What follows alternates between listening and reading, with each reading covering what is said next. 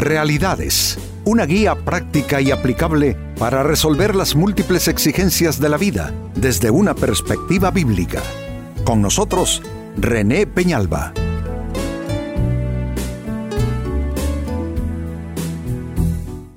Amigos de Realidades, sean todos bienvenidos. Para esta ocasión, nuestro tema, ¿tienes a quién imitar? Parece ser este tema eh, no de mayor importancia, pero en verdad lo tiene, porque al carecer de modelos, al, carecer de eh, una fuente de influencia y de inspiración en nuestras vidas, quedamos faltando algo muy importante para nuestro desarrollo, nuestro crecimiento espiritual y, algo que, sea un verdadero incentivo espiritualmente para nosotros. Y no crean amigos que voy a hablarles acerca de los niños, ¿eh? que hay que los niños deben tener modelos, todo eso es importante. Pero aún nosotros adultos necesitamos tener eh, ciertos, eh, ciertos modelos, ciertas influencias que ayuden a potenciar nuestras vidas, no solo por el camino del bien, pero que potencien nuestros eh, eh, eh, esfuerzos de vida y nuestro caminar de tal manera que sea, como dije ya, un verdadero incentivo para nosotros. Pues amigos, este es nuestro tema y es una pregunta. ¿Tienes a quién imitar? Mire cómo lo pone la carta a los Hebreos capítulo 13, versículo 7. Acordaos de vuestros guías, que os hablaron la palabra de Dios y considerando el resultado de su conducta, atención, imitad su fe. No sé si notan el proceso que aquí se está sugiriendo. Lo primero es acordarse. Eh, son poderosos los buenos recuerdos para nosotros. Yo, para el caso, recuerdo a mis padres, eh, recuerdo a mi pastor, a mi mentor, son figuras que no tienen comparación en nuestras vidas, entonces eh, es algo que está poderoso, activado en nuestros recuerdos. Por eso dice la carta a los hebreos, acordaos de vuestros guías. Es una acción que se realiza, es algo de la voluntad de uno. Pero hay que considerar, dice, el resultado de su conducta. Porque por supuesto, eh, si se ha de seguir a alguien, si se ha de imitar a alguien, tiene que ser alguien cuya conducta así lo merezca. Y luego de considerar su conducta, imitar su fe. Eh, será triste que tú no tengas, por corta que sea, una lista de aquellas personas que te han favorecido con su influencia que te favorecieron con sus consejos. Bueno, esto es tanto así, amigos, que déjenme decírselos de este modo para que vean qué poderoso es el recuerdo de alguien con una gran influencia en la vida de uno.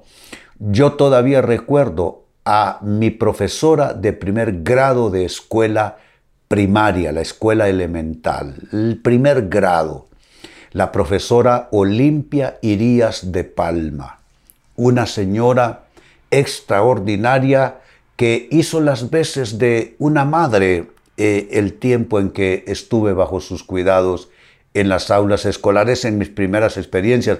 Pregúntenme después, tuve una accidentada vida escolar, sobre todo entre el segundo y el tercer grado, ya sin doña Olimpia conmigo. Caí en manos de una profesora que todo le molestaba. Eh, fui a dar muchas veces humillado debajo de su escritorio como castigo. Me pusieron orejas de burro. En fin, recibí eh, eh, todo lo que hoy se consideraría todo una acción de bullying y de maltrato y de abuso psicológico sobre un niño. Entonces, claro que recuerdo a la primera maestra. Pues eh, de igual forma yo digo que tú debes tener personas, ya sea en tu infancia o en tu vida adulta, que han jugado un papel determinante en términos de influencia sobre ti. Pues hay que imitar a esas personas y qué bendición tener a quien imitar, definitivamente sí.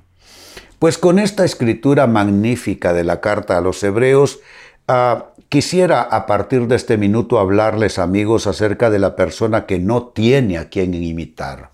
¿Qué es lo que pasa con la persona que no tiene a quien imitar? Exactamente qué está sucediendo o qué va a suceder con esta persona. Pues bien, en primer término, la persona que no tiene a quien imitar eh, eh, está sin modelo a seguir. Y como no tiene modelo a seguir, se le dificulta hallar ruta de vida. Oiga bien, qué interesante, sin modelo a seguir, se le dificulta hallar ruta de vida. ¿Por qué? Ah, porque la ruta de vida por lo general te la van mostrando como pauta a seguir los que van delante de ti los que vivieron antes eh, que tú, los que son mayores en edad. Pero imaginémonos lo triste que es mirar hacia el horizonte, mirar hacia el futuro y no encontrar a nadie, absolutamente a nadie a quien seguir, con quien identificarse, si es que amigos, tener con quien identificarse es tan importante, pero tan importante no podemos vivir sin esas fuentes de inspiración. ¿Por qué cree que la Biblia tiene ese efecto tan poderoso sobre nuestras vidas? Ah, porque nos identificamos en lo bueno, lo malo y lo feo con esos personajes bíblicos y con las historias que vivieron ellos. Entonces, ah, nos identificamos tanto con eso eh, y podemos recordar desde Adán y Eva, Caín y Abel, los patriarcas, Moisés, los profetas, los apóstoles, Jesús mismo. Siempre es bueno, pero, pero si bien es cierto, es poderoso identificarse con esos personajes en la Biblia, mm, qué bueno es poder sumar influencias con personas fuera de las páginas de la Biblia, personas que hemos conocido, personas con las que hemos interactuado. Pero, como dije, sin modelo a seguir, a la persona se le dificultará hallar su ruta de vida. Espero que eso no te esté sucediendo. El segundo término, la persona que no tiene a quien, a imitar, crece en forma silvestre, e, es decir, eh, crece sin diseño, crece sin forma. ¿Qué, ¿Qué, es lo que hace la diferencia, amigos, y qué es lo que convierte eh, un predio en un jardín y no eh, en un patio descuidado, eh, plagado de maleza. En ambos casos se trata de verdor, de la naturaleza creciendo en esos lugares. Ah, la diferencia es que el jardín tiene diseño y tiene forma.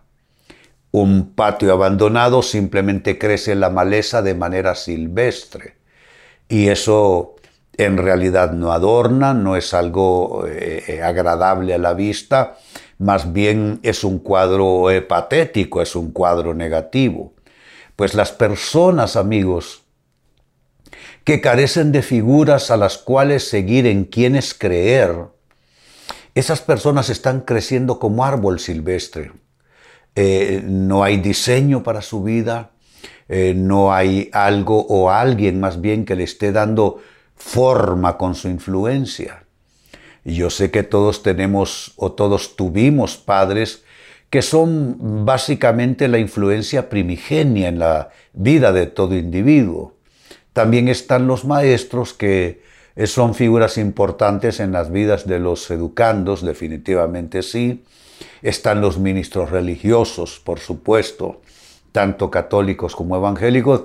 Yo crecí eh, en, la iglesia católica eh, con una madre practicante que nos llevaba a misa todos los días a las 5.15 por ahí de la mañana antes de enviarnos a la escuela, todos los días, de lunes a viernes. Y el domingo nos llevaba a oficios religiosos también a la parroquia. Y Bendito sea Dios que los, ah, los eh, eclesiásticos, los religiosos que conocí en ese tiempo, todos me ofrecieron un ejemplo maravilloso, un ejemplo digno.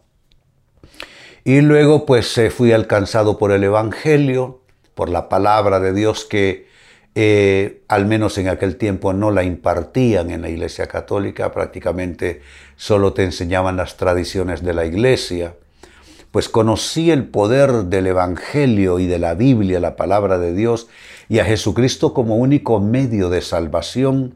Y entonces ahí entré bajo la influencia de mi pastor. He tenido solo dos pastores en mi vida, el que me trajo al Evangelio y el que fue mi mentor por toda mi vida.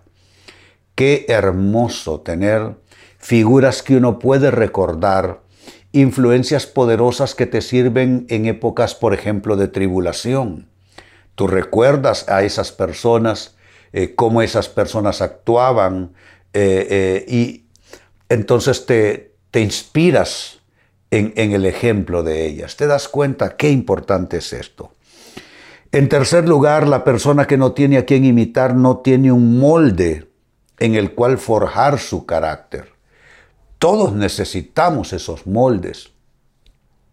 A veces los padres no por no querer a sus hijos, pero a veces por falta de, preparación de los padres, eh, no, no, representan el, mejor molde para forjar el carácter de sus hijos. Hay padres demasiado complacientes, a todo le dicen sí, les da pereza disciplinar a los hijos, eh, la quieren llevar más suave.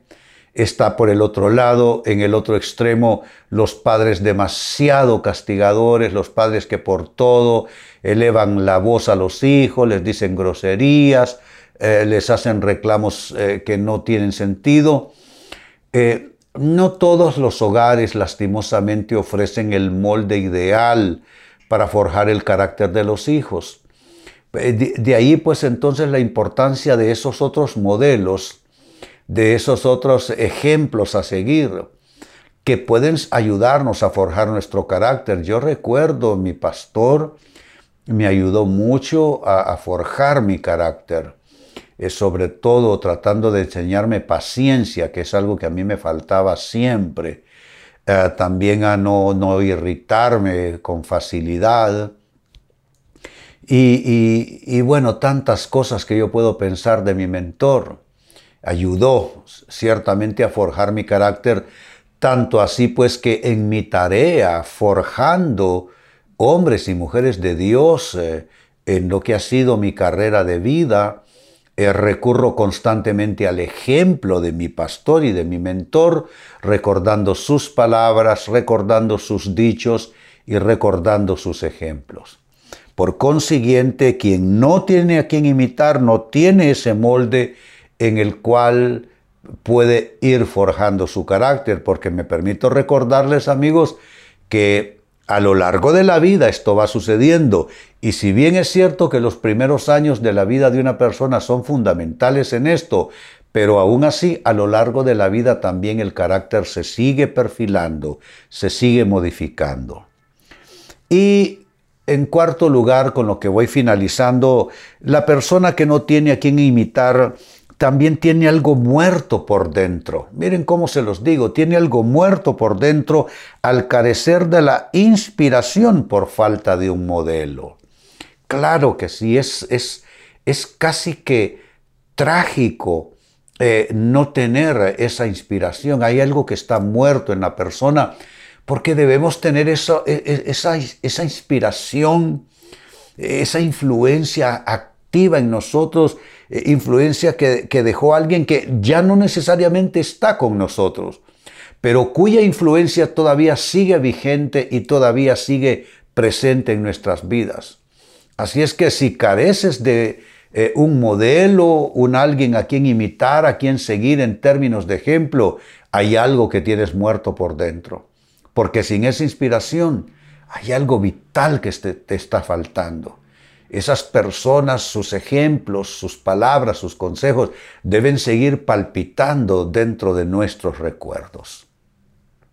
Vuelvo al texto de la carta a los Hebreos capítulo 13, verso 7, que nos habla precisamente sobre este tema. Dice así, acordaos de vuestros guías. No hay mejor forma de describirlos Acordaos de vuestros guías que os hablaron la palabra de Dios y considerando el resultado de su conducta, imitad su fe. Nos habla de aquellas personas a quienes debemos seguir, imitar su modelo de vida, su modelo de conducta. Pues partiendo de esta importante eh, eh, eh, consejo, asignación en la palabra, les he hablado de la persona que carece, que no tiene a quien imitar. Y esta persona tiene estas cuatro tristes condiciones. Número uno, sin modelo a seguir, a esa persona se le dificulta hallar una ruta clara de vida. Número dos, sin tener a quien imitar, esta persona crece en forma silvestre, sin diseño y sin forma. Número tres, la persona que no tiene a quien imitar no tiene un molde en el cual forjar su carácter. Y número cuatro, finalmente, quien no tiene a quien imitar tiene algo muerto por dentro de sí al carecer de la inspiración por falta de un modelo a seguir. Amigos, con esto cierro el tema, de igual manera me despido y les recuerdo que nuestro enfoque de hoy ha sido titulado ¿Tienes a quién imitar? Hemos presentado Realidades con René Peñalba. Puede escuchar y descargar este u otro programa en renépenalba.net.